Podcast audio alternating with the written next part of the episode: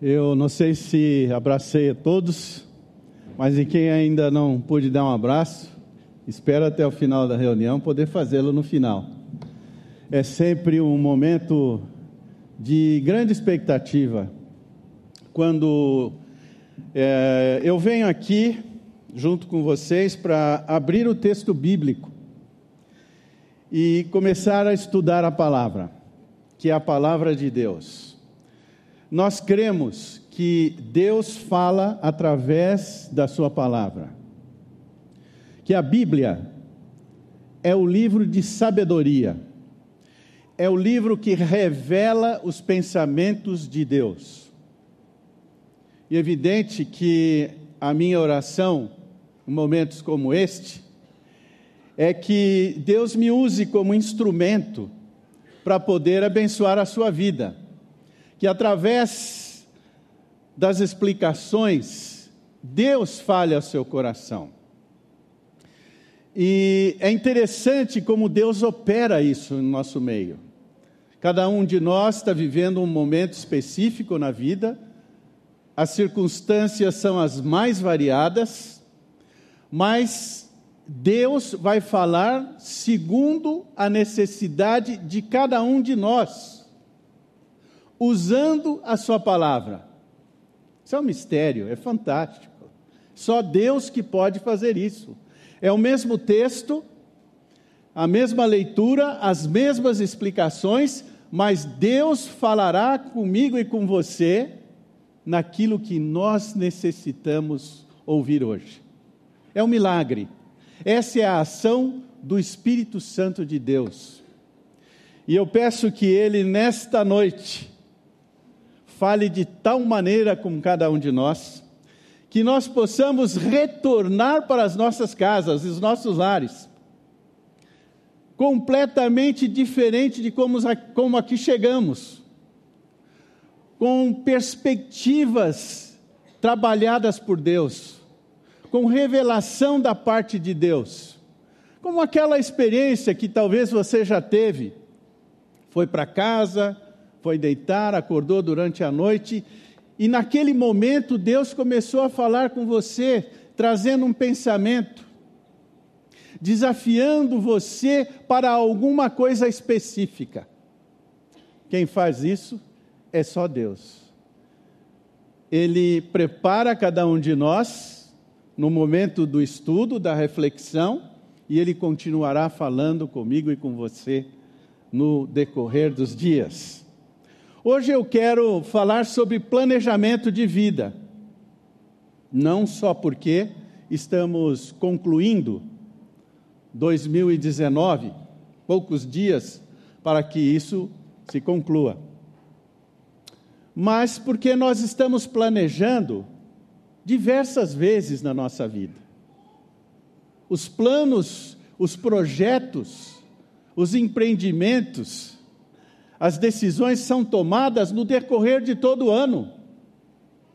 Talvez lá em mês de março você converse com a sua esposa, você que casou mais recentemente, e vocês decidam, projetem, façam planos para receber um nenê no relacionamento de vocês como família. Ela já começa, não toma mais o anticoncepcional, e se prepara para esse novo momento. E aí vai aquelas notícias maravilhosas, percebe que está grávida, começa a preparar todo o enxoval. Temos várias pessoas aqui da igreja vivenciando isso. Tem que fazer planos, tem que se organizar, tem que se disciplinar em cada uma dessas situações novas na nossa vida. Talvez você que tenha prestado concursos em diversos setores do Estado, vai ser agora, no início desse ano, pode ser chamado para trabalhar e para preencher a vaga em algum local no Estado, no município ou na federação. E isso pode acarretar em mudança, mudança de cidade. Você vai precisar se planejar, se organizar, Nós temos pessoas que estão vivenciando isso nesse momento. Temos casais que estão indo para uma outra cidade, outros estão chegando aqui, começando um novo momento nas suas vidas, achando escola para as crianças, definindo o horário de estudo para as crianças, uma nova rotina. Tudo isso nós temos que passar. Agora, como passar pelos planos e planejamentos na nossa vida de uma maneira sábia? Esta é a minha, o meu foco nesta noite. Nós vamos abrir as nossas Bíblias para a carta escrita por Tiago. Tiago, nós vamos estudar o capítulo 4 em específico, dos versículos 13 até versículos até versículo 17. Esta carta foi escrita para judeus cristãos, judeus convertidos, da grande dispersão. Você conhece já certamente muitos, ah, muitos textos desta carta. Sabe que é uma carta que orienta os dispersos como lidar com as provações, as dificuldades. Eram momentos muito difíceis. No capítulo 1 você pode notar muito bem isto. No capítulo 1 ele mostra a ênfase dessa carta, que é um cristianismo prático, uma fé prática. Como você vivenciar o dia a dia, os ensinos, o relacionamento pessoal e íntimo com Deus.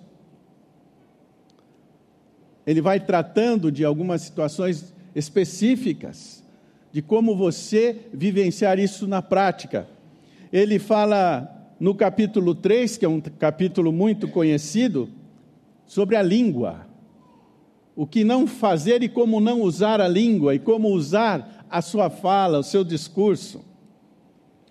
Mas o capítulo 4, ele vai falar e nos advertir especificamente sobre uma atitude que é destruidora para o ser humano.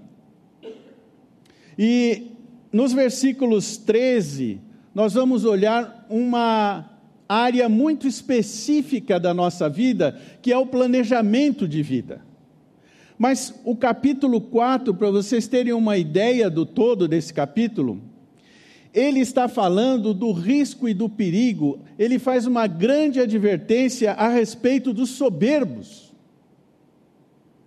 No versículo 7, ele fala para nos sujeitarmos a Deus. O versículo anterior, ele diz que Deus resiste o soberbo, mas ele dá graça aos humildes.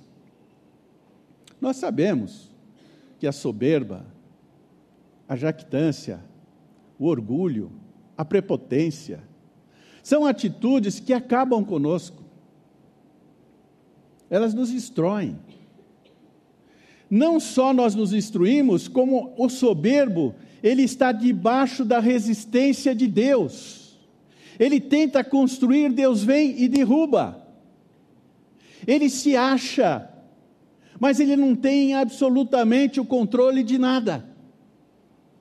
E ele mostra nos primeiros versículos do capítulo 4 como a soberba vai prejudicar o indivíduo, o ser humano, o cristão, no desenvolvimento dos relacionamentos.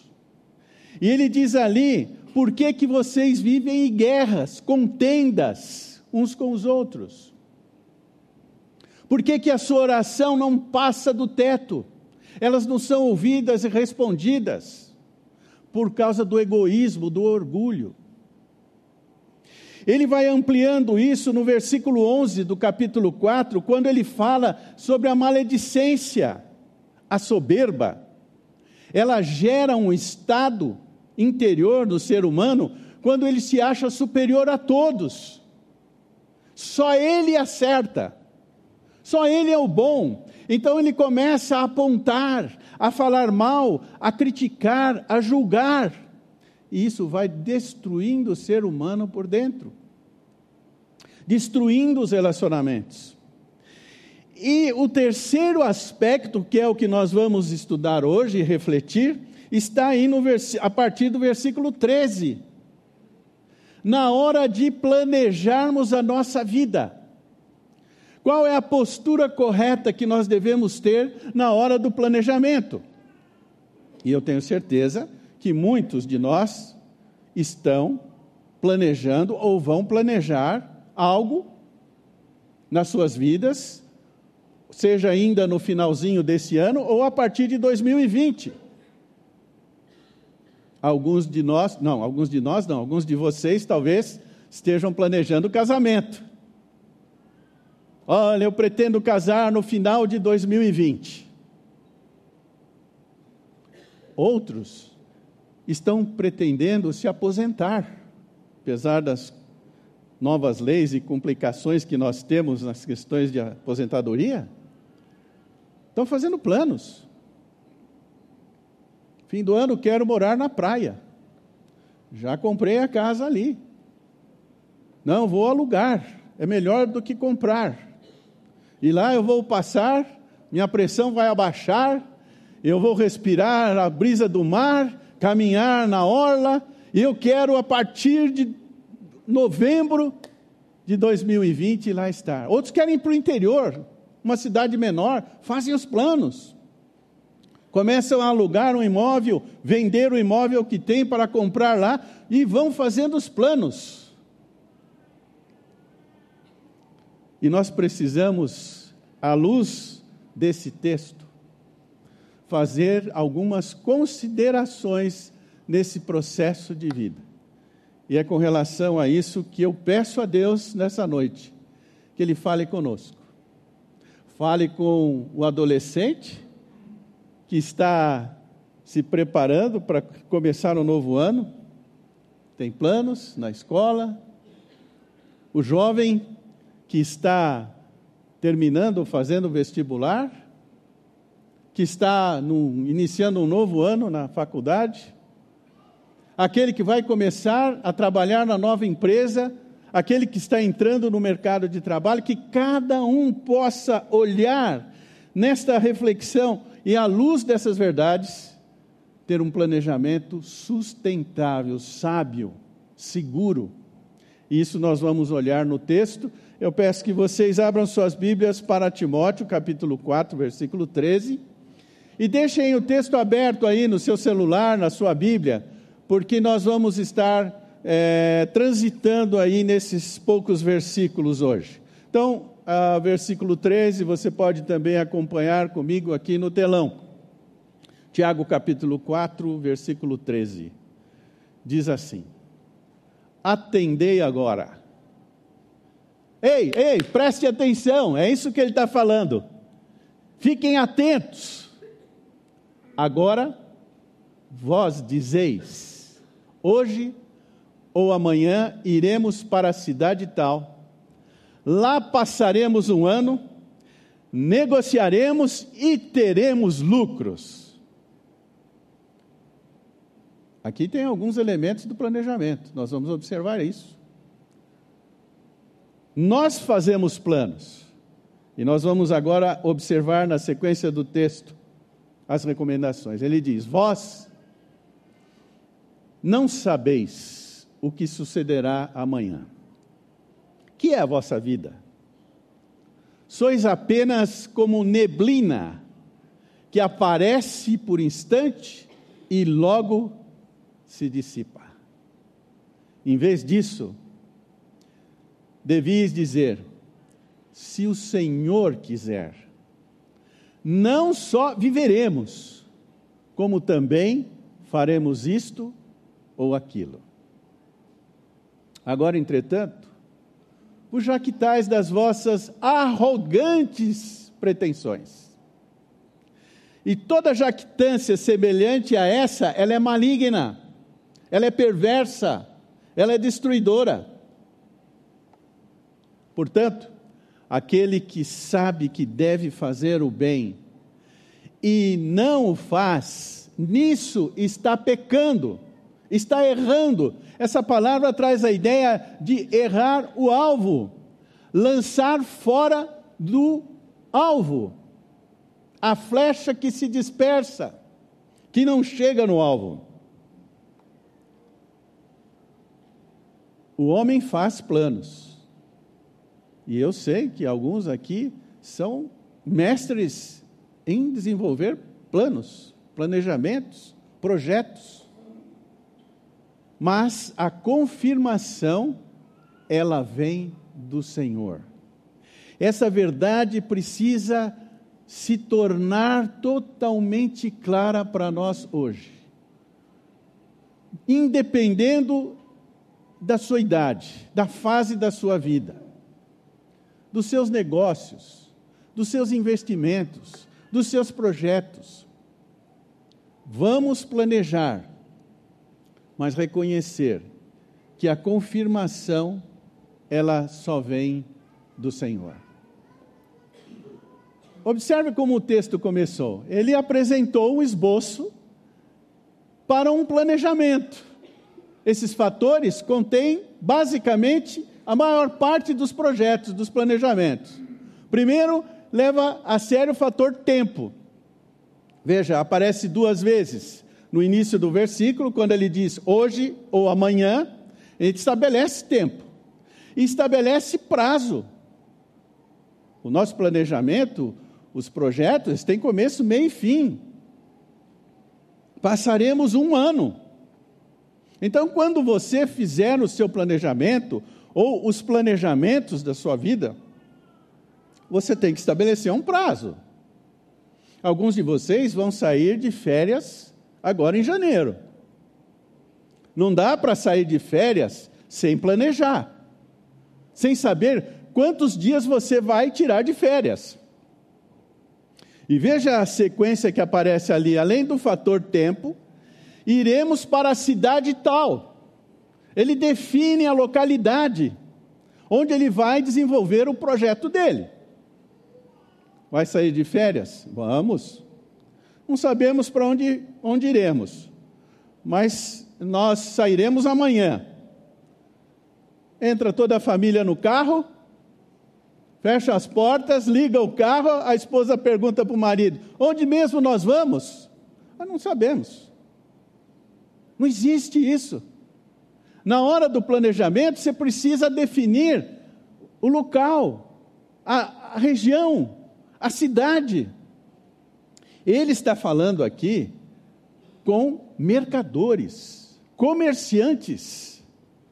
Você sabe que os judeus eram e ainda são e serão doutores no comércio fazem lucro, fazem dinheiro com facilidade.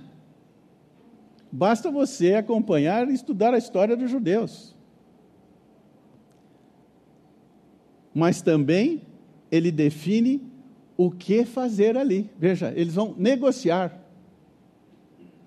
Uma coisa é você sair para descansar. O meu planejamento agora é a partir de amanhã, nós vamos sair para a cidade tal, vamos para a praia, tal cidade, vamos descansar. Eles são comerciantes. Eles vão negociar, vender os seus produtos. E aparece aí o último fator, que é o resultado. Cada projeto tem que ter um resultado.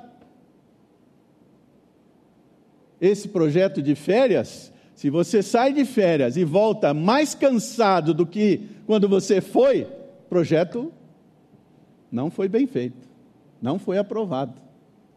Aconteceram tantos problemas que você teve que voltar. Eu lembro uma vez ainda, muitos anos atrás, ainda estava na Igreja Batista do Morumbi, saímos daqui para passar uns dias numa praia aí bem distante lá em Santa Catarina. Quando nós chegamos na casinha, uma chuva, uma ventania, e as bicicletas dos meninos naquela época atrás no carro, entramos na garagem, a hora que abrimos a porta, aquela chuva, aquele vento minava a água de todo o telhado. A sala encharcada, as, a mesa, as cadeiras, abriam a porta dos quartos, os colchões molhados. Eu falei, Thaís, vamos embora, vamos voltar, eu não vou ficar aqui. Mas aí a esposa, que é sábia, tranquila. Falou: não, bem, amanhã para a chuva. Eu já querendo ir embora, nem descer as coisas do carro. Não, vamos limpar, vamos recolher, vamos ver o que está entupido, o que causou isso. Vamos nos acomodar. A gente pode não ficar uma noite, mas depois a gente volta. O primeiro dia foi de desgaste, mas depois aí veio a concretização do plano de descanso para todos, que era a finalidade. Então, na hora de planejar, e o escritor, ele não está dizendo em momento algum que você não deve planejar, pelo contrário. Tanto no Antigo quanto no Novo Testamento, nós somos chamados a contar os nossos dias, a remir o tempo, Paulo fala claro isso. Nós não podemos andar como uma folha ao vento, nos levando para todo lado sem saber para onde estamos indo.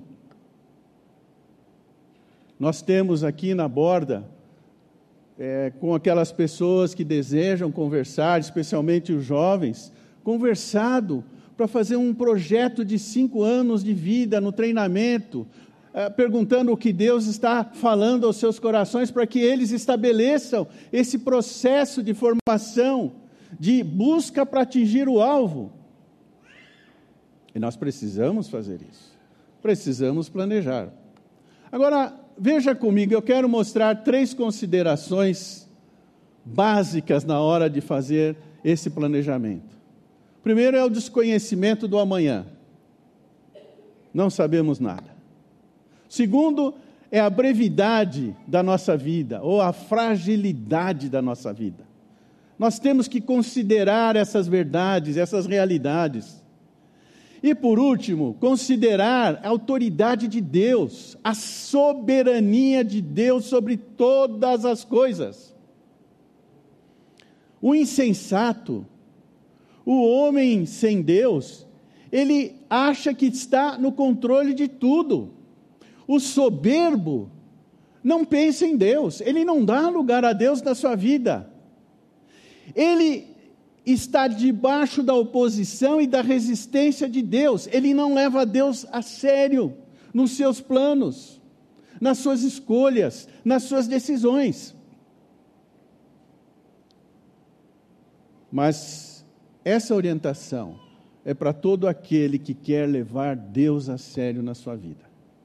E nós vamos ver cada uma delas rapidamente. Primeiro, é a realidade que nós não temos noção. Não é com relação ao amanhã, é um minuto seguinte se nós vamos respirar. Não sabemos.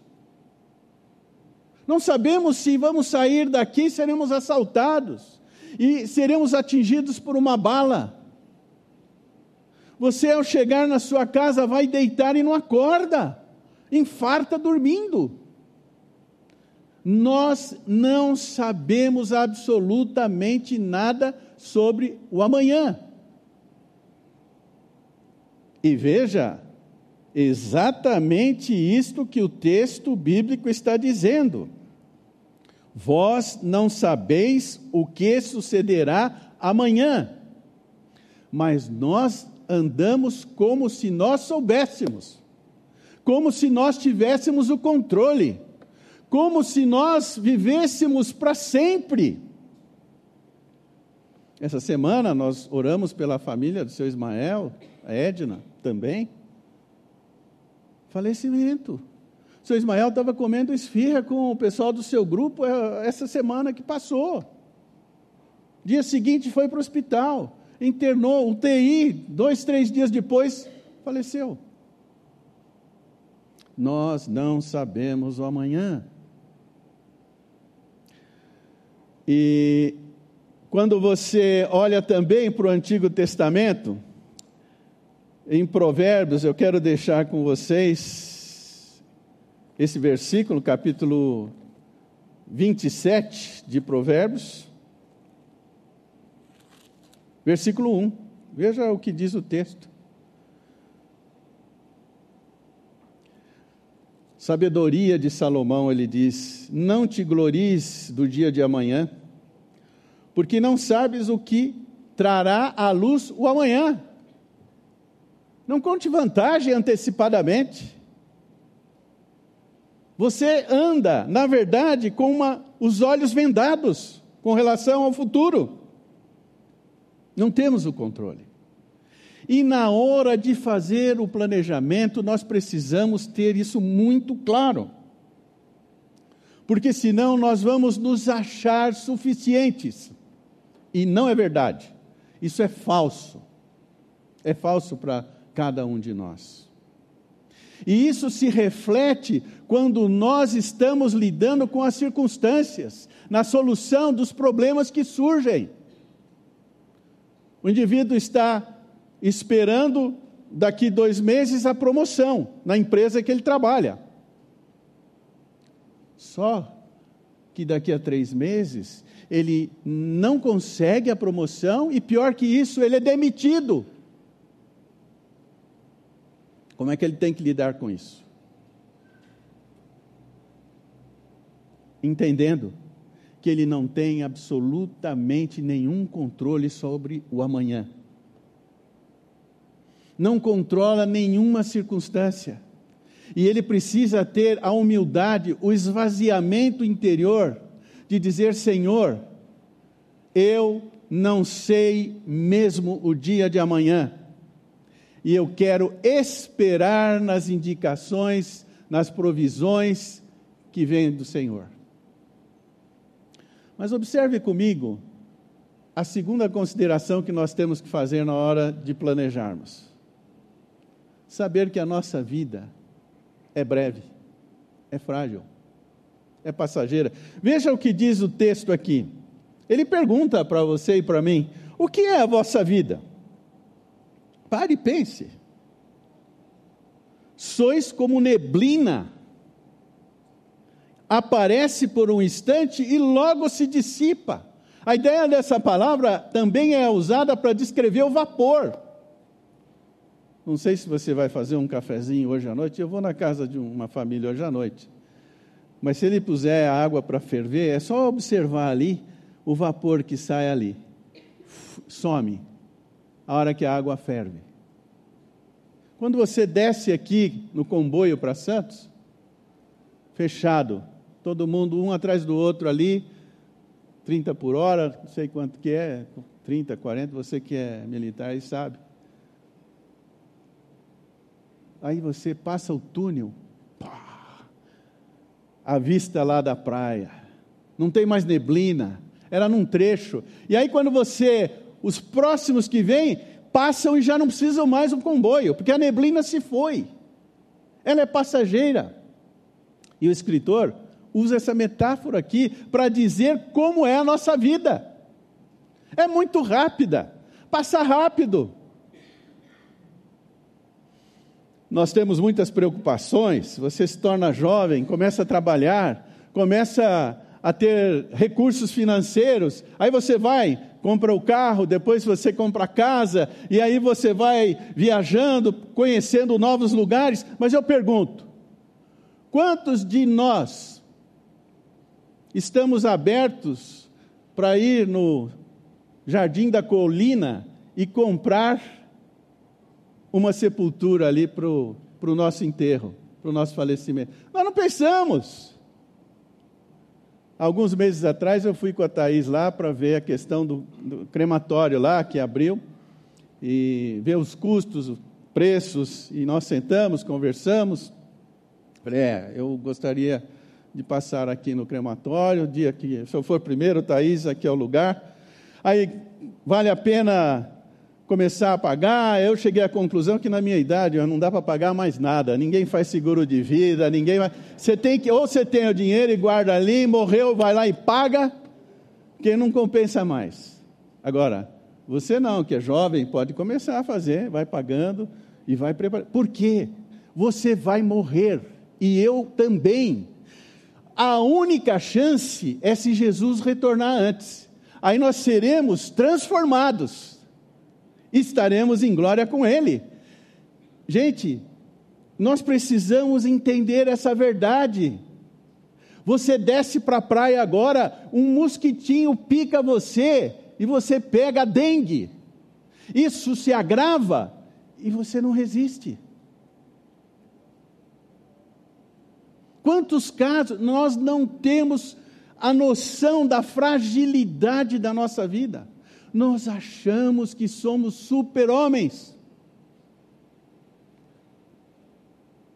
Mas você já viveu aquela experiência quando você adoece? Como, como nós nos sentimos fracos? Eu várias vezes também já me adoeci, não achava o medicamento, perdia forças, vem o abatimento, dizendo. Aí, nós, aí a gente lembra, como eu sou frágil.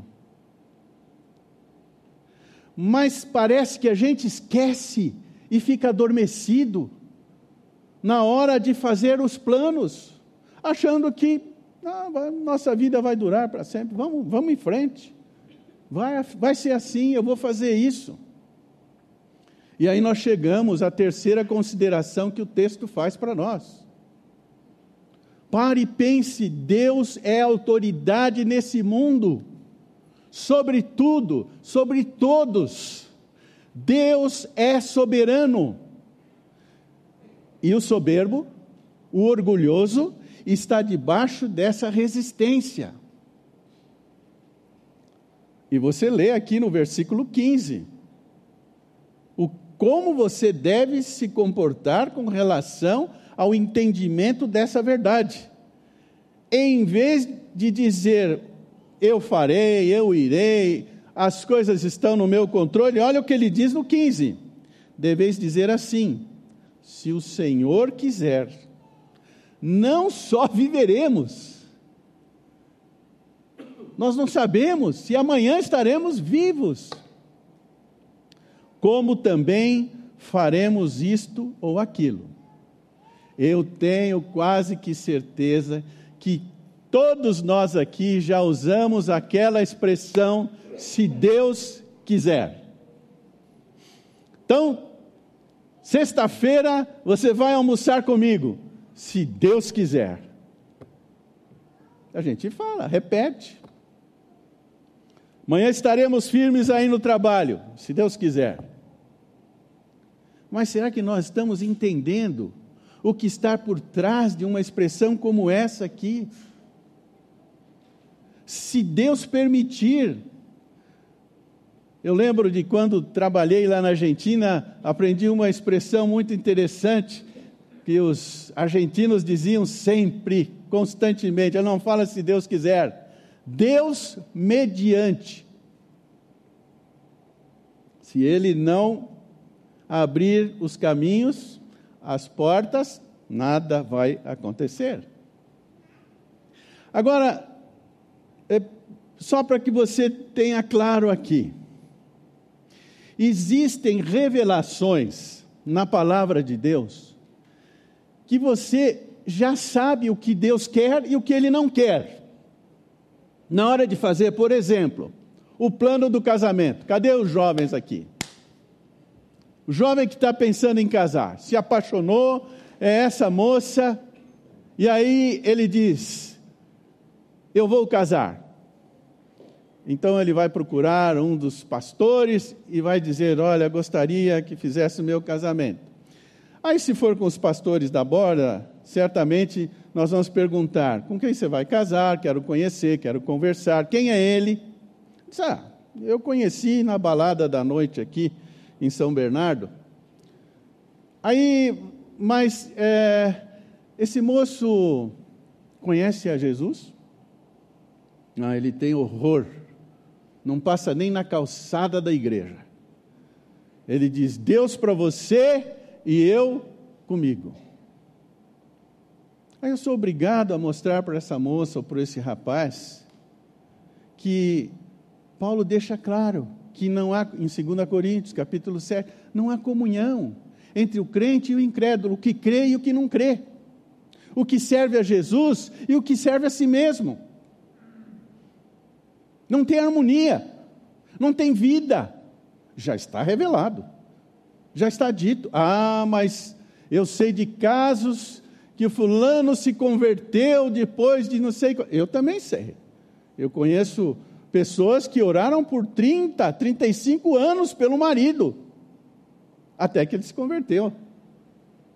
Mas não é um ensino da Escritura.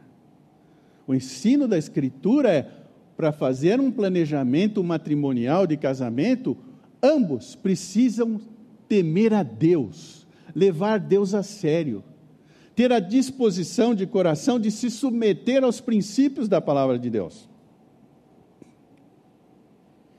Você diz: 2020 será o ano que eu vou abrir um negócio na cidade de Ribeirão Preto, junto com mais dois sócios. Aí ele vem perguntar: o que, que, que, que vocês acham, senhores presbíteros? As perguntas serão essas: quem são? Ah, eu conheci num dos de umas festas de aniversário de amigos. Eles conhecem a, a Bíblia, os valores cristãos? Não, não, não, não, não conhecem. Você conhece o histórico, reputação? Não. Mas olha, eles têm uma grana e o negócio vai, porque o outro conhece toda a região. Mas eu sou obrigado a dizer: não há comunhão, porque eles não querem Deus no negócio. E sabe o que vai acontecer? Você sabe. No primeiro embate, quando chega uma mala de dólares para comprar o produto, porque ele não quer nota fiscal, e aí? Você vai sonegar? Você vai vender sem documento? Começa o embate, começa a briga. Deus já disse: não faça isso. Casal mantém uma vida regular na igreja. Aí o marido vem e diz: Eu vou passar dois anos nos Estados Unidos. Vou deixar minha esposa e meus filhos aqui porque eu preciso concluir o meu mestrado e doutorado. Eu falei, mas espera um pouquinho, não estou entendendo. Sua esposa vai ficar e você vai deixá-la com quem? Não, ela vai ficar aqui. Ah, eu deixo ela perto dos pais. Deus já falou que isso não funciona. Você casou, você tem leva, ou leva a sua esposa, ou, ou não vá para isso. Não tem sustentação no casamento. Como que essa vida matrimonial vai poder se solidificar? Como que os filhos poderão ser educados e criados? Deus já falou, já revelou, e não adianta você falar, eu vou, mas eu estou em oração, eu vou orar pela minha esposa. Eu... Gente, é ilusão, é engano. Você conhece aquela história do passo maior que a perna. 2020 eu vou comprar o carro novo e vou comprar a casa própria. Mas eu não tenho dinheiro. Não, eu, eu tenho dinheiro para duas prestações. Aí depois o que acontecer, eu não estou falando sobre financiamento, eu estou falando sobre a condição financeira de um indivíduo que dá o passo maior que a perna, que quer consumir sem ter recurso. Paulo já falou claramente isso, está revelado na Escritura: a ninguém devais coisa alguma, exceto o amor. Você sabe do índice de inadimplência no nosso país. Você sabe da pressão que o consumo exerce sobre todos nós. E quando você diz se o Senhor quiser, tem que examinar já várias situações que estão reveladas na Escritura. Porque o que acontece muitas vezes, nós estamos vivendo dois tipos de evangelho. Um, aquele do domingo. Nós aqui chegamos, cantamos, oramos, estudamos a Bíblia, mas durante a semana, Deus ficou lá na borda. Eu é que sou dono dos meus planos. As decisões são exclusivas minhas. E aí, o que, que acontece nesse caso e nessa situação? Nós vivemos a semana como incrédulos, como ateus, embora com a Bíblia na mão, cantando e orando, porque nós não nos submetemos a Deus no nosso dia a dia. Então nós temos um contraste aqui entre o homem que leva Deus a sério na hora de fazer os seus planos de vida e o homem que desconsidera Deus no seu planejamento de vida. E ele conclui no texto bíblico o que nós devemos fazer. Essa deve ser a nossa oração, de fato de verdade. Se o Senhor quiser, não só faremos isto ou aquilo, não só vamos viver, mas está tudo debaixo da vontade dEle. Isso é muito prático, meu, irmãos. O fato de você ter uma doença grave, ter que ter um tratamento longo, não significa que eu estou na fila da morte mais atrás que você. Nós não sabemos. Nós não temos noção. Quantas pessoas que vivem e sobrevivem anos e anos com uma enfermidade é, terrível e sobrevivem. Outras são curadas, porque Deus é poderoso para fazer isso, e outros que estão sadios, se achando em perfeitas condições, partem. Isso tem que me ajudar a viver de uma maneira em paz e tranquila na hora de fazer os planos da minha vida, sabendo que Ele controla a minha e a sua vida. E veja como ele termina esse texto aqui. Ele diz: Agora, entretanto, vos jactais das vossas arrogantes pretensões. E toda jactância semelhante a essa faz mal, é maligna, é traiçoeira, é enganosa, destrói a nossa vida. Portanto, aquele que sabe o que deve fazer, o bem, e não o faz, nisso está pecando. Está errando o alvo. Está lançando a seta em outra direção, longe do alvo. Está dando tiro na direção completamente distante daquele alvo que está estabelecido. Irmãos, Vocês estão vendo como nós precisamos da graça infinita de Deus e da Sua misericórdia? Quantas vezes eu me surpreendo vivendo como se eu tivesse controle das coisas. Vou fazer isso, vou fazer aquilo, deixa comigo que eu resolvo. Aí eu tenho que parar e dizer: Senhor, não. Se o Senhor não fizer, se o Senhor não aprovar, se o Senhor não realizar isso, nós não vamos a lugar nenhum, eu não vou a lugar nenhum. Humildade, esvaziamento do nosso interior. E aí eu começo a viver com Deus de fato e de verdade, um outro estilo de vida, tomando decisões, fazendo escolhas, concluindo projetos, estabelecendo novos projetos, mas em paz, em segurança consciente de quem eu sou. Eu não sei o futuro, eu não sei o dia de amanhã. A minha vida é frágil e passageira, mas eu tenho um Deus que é a autoridade máxima nesse mundo, que controla tudo, controla a minha vida e a sua vida, e isso que me dá condições de viver enquanto Jesus não volta. Se nós perdermos essa perspectiva, nós vamos viver irritados, brigando, amaldiçoando, reclamando de tudo e sofrendo profunda amargura e decepções com tudo.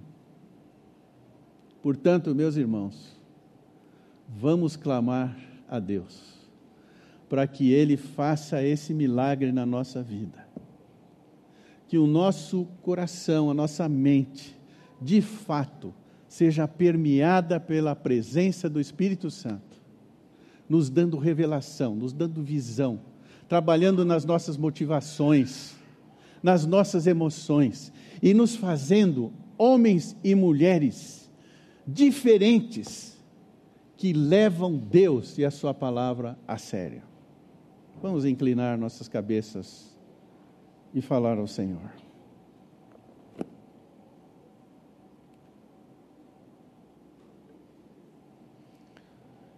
Eu não sei as circunstâncias em que você vive hoje, os desafios, não sei os projetos em que você está envolvido ou aqueles que você ainda desenvolverá. Mas eu quero dar oportunidade para que você fale com Deus, entendendo que a primeira ação é dizer: Senhor, eu não quero mais viver sem o Senhor na minha vida.